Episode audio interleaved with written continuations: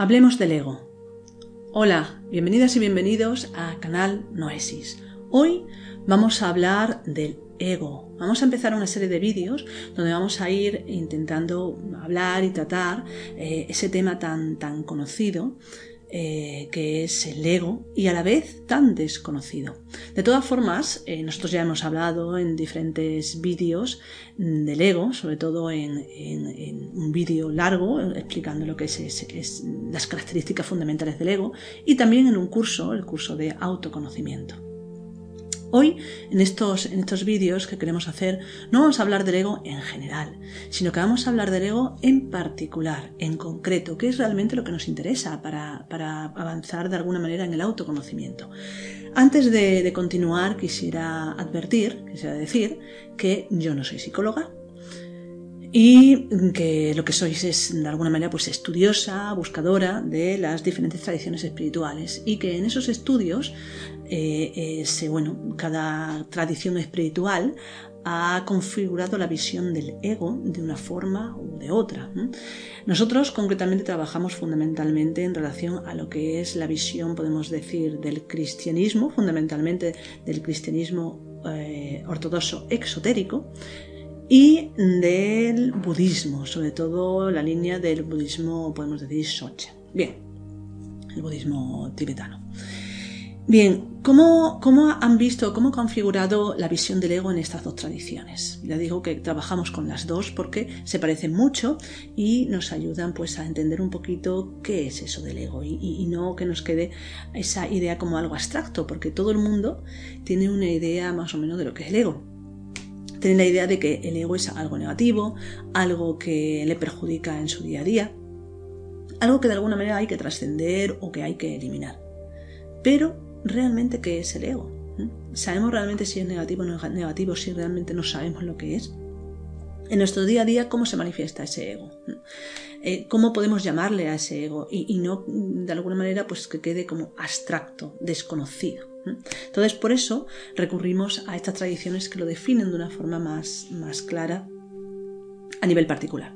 Estamos hablando, por ejemplo, en el budismo, vemos que cuando hablan de la rueda del samsara, es decir, esa rueda de las incesantes existencias, eh, se habla de que hay tres motores eh, o tres fuerzas que mueven el motor de esa rueda y que hacen que el ser humano vuelva una y otra vez a encarnarse. Estamos hablando entonces de esos tres motores serían la ira o la aversión, la avaricia, codicia o deseo y por otro lado la ignorancia. Esto de alguna manera es como lo ve así a nivel general el budismo, aunque hay otras muchas líneas. Pero a nosotros, nosotros trabajamos más con la línea del cristianismo eh, ortodoxo esotérico, o del cristianismo podemos decir en general, la visión que se ha tenido de los eh, diferentes egos que ellos les han llamado a diferentes eh, pecados pecados capitales. ¿vale? A nosotros nos gusta esa definición de pecados capitales por todo lo que conlleva eh, la idea o el concepto de pecado. Consideramos que no existe tal cosa, sino que realmente lo que existe son malas comprensiones, malas transformaciones de información que recibimos. ¿vale? A eso le llamamos nosotros defectos, mm, estructuras, egos o agregado psicológico. Quizá el término más adecuado sería agregado psicológico. Todo esto de lo que es un agregado psicológico ya lo hemos hablado, como he dicho antes, en el curso de autoconocimiento y en algún otro vídeo. Hoy vamos a hablar concretamente de cada uno de esos agregados, cómo lo ha definido ese cristianismo ortodoxo y cómo se puede trabajar de una forma muy concreta. Todos conocemos, quizás no solamente del cristianismo ortodoxo, sino del cristianismo occidental, es decir, del católico, conocemos la definición, los nombres de esos, eh, bueno, de esos defectos, ¿no? Entre ellos, pues, los siete fundamentales que serían, pues, el orgullo, eh, la lujuria, la ira, la avaricia, la envidia, la gula y la pereza. Habría que hablar de muchísimos más, pero con estos siete realmente podemos, si nosotros profundizamos en lo que significa eso, olvidándonos de todas las concepciones un poco pues antiguas o, trasnochadas ¿no? de, la visión católica más cerrada.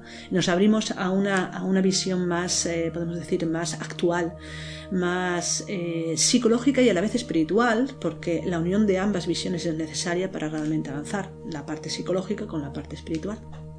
Y, y, de alguna manera nos abrimos a esa visión, vamos a ver que es una forma de estructurar nuestros propios egos muy concreta y muy válida para avanzar en nuestro camino. Eso sí, lo que primero tenemos que hacer es reconceptuar esos estados psicológicos, reconceptuar esos agregados, la ira, el orgullo, la lujuria, la avaricia, la envidia, la gula, la pereza, porque tenemos ideas Mm, vuelvo a decir, no solamente anticuadas, sino de alguna manera equivocadas. Y es imposible avanzar en el conocimiento de uno mismo si no tenemos fundamentalmente las ideas, en principio, bien claras. El concepto se tiene que definir claramente.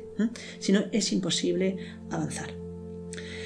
Como en todo conocimiento, eh, partimos de un centro para ir abarcando poco a poco la periferia, para finalmente desde la periferia, desde el conocimiento amplio de esa periferia, poder volver al centro, que sería ya el centro de alguna manera auténtico, verdadero. ¿Por qué digo esto? Porque cuando decimos partir de un centro, quiere decir que en todo conocimiento tenemos que partir inevitablemente de un algo, de alguna idea concreta, de alguna idea clara, concisa, aunque esa idea no estemos seguros en principio si es real. Es así, o sea, nosotros partimos, todos los conocimientos que tenemos parten de ideas anteriores, pero no sabemos si mm, esas ideas anteriores son las acertadas. Solamente podemos llegar a saber si todo eso es real, es, es acertado, si nosotros continuamos desde esa idea ampliándonos a conocer la totalidad que abarcaría eso, es decir, toda la periferia, siempre teniendo en cuenta que esa idea primera de la que partimos eh, puede que no sea real del todo. Ahora, si nosotros pensamos que esa idea del principio es la verdad absoluta, eso va a impedir que el conocimiento de la periferia sea profundo, sea real, partimos de error, pues puede ser que partamos de un error, y por lo tanto nos va a ser imposible corregir la idea de principio. Por eso es tan importante eh, conocer un conocimiento que nos dé unas claves concretas, concisas, pero que a la vez nos enseñe no solamente a dudar de ello, sino a tener en cuenta que esas ideas claras y concisas, esa, esa letra de la que partimos, puede variar, que no es la verdad absoluta, sino que es un punto de vista inevitable del que tenemos que partir. Por eso me gusta, por ejemplo, pues la definición que tienen en el hinduismo de las diferentes filosofías, ¿no? que le llaman darzanas, darzanas o darsanas. ¿Qué son las darzanas? Las darzanas lo definen literalmente como punto de vista, no filosofía ni religión absoluta, no, no, punto de vista. Es genial, es genial, porque si es un punto de vista, yo puedo utilizar ese punto de vista, pero no creerme que estoy en la verdad. Y estamos hablando de que las darzanas son, por ejemplo, el Advaita Vedanta es una de ellas, eh, en la escuela Sankhya es otra de ellas, los Yoga Sutras de Patanjali es otra de ellas, es decir, estamos hablando de grandes escuelas filosóficas mm, y espirituales en la India.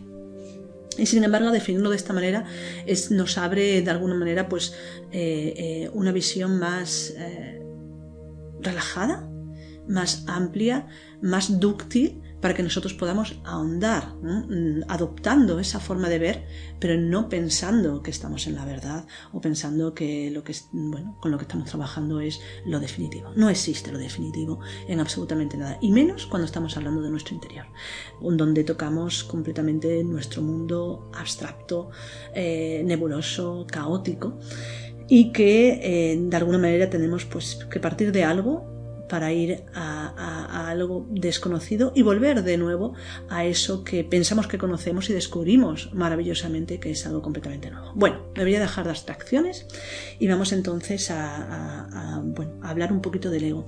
¿Por qué es importante conocer y definir el, concepto del ego en, sí? ¿Por qué es importante saber lo que significa el orgullo, por ejemplo? ¿no?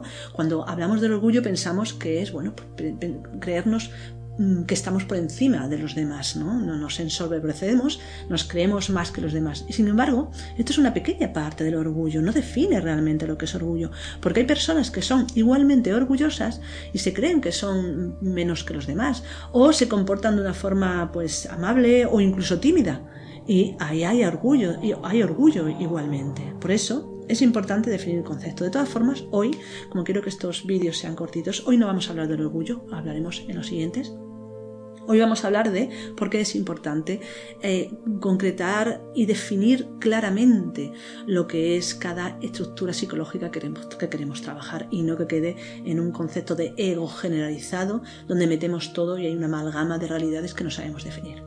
Se habla en la tradición de que para poder conocernos a nosotros mismos tenemos que trabajar las estructuras psicológicas, los egos, en cuatro fases. Esas cuatro fases son la observación o autoobservación, la comprensión de lo observado, una valoración que se hace ya más avanzado en la comprensión de, esta estructura psicológica y por último la eh, integración, disolución, eliminación, como queramos llamarla. En esos cuatro pasos, fijaos que los primeros son uno, la observación y dos, la comprensión. Pero nosotros no podemos realmente ni observar con claridad ni comprender en profundidad si partimos de una idea equivocada de lo que es el ego. Por eso es tan importante tener en cuenta todos los, eh, los, eh, el conocimiento que nos han ido dejando pues los, eh, buscadores, los maestros y maestras de tradiciones anteriores para extraer de ellos ese conocimiento, esa experiencia y partir de ahí. Partir de ahí sin, como he dicho antes, sin creer que esa debe ser pues la, la visión absoluta, ni muchísimo menos. Pero partiendo de ahí, nosotros podemos tener una idea clara de por dónde caminar y a partir de ahí empezar a conocer por nosotros mismos y integrar realmente nuestra propia comprensión, que es lo que, lo que se necesita. Decíamos también que a veces es imposible avanzar en, en, la comprensión de un ego porque no nos damos cuenta de que el ego en sí no es un algo abstracto que aparece de vez en cuando. El ego es como una personita, vamos a decir así, dentro de nosotros. Es decir, son como diferentes, eh, diferentes personas eh, en nuestro interior, con, además con una forma muy concreta de ser. El ego tiene forma de pensar, forma de sentir y forma de actuar todo lo hemos observado, como por ejemplo cuando nos dejamos llevar, pues no sé, por ejemplo por, por eh, eh, la gula, vamos a decir, ¿no? O por eh, la envidia. La envidia tiene una forma de pensar determinada. Cuando aparece una circunstancia determinada en que surge, piensa mal de la persona o le desea mal a la persona. Esos son pensamientos, pero además esos pensamientos tienen una manifestación emocional en el pleso cardíaco o en el pleso solar.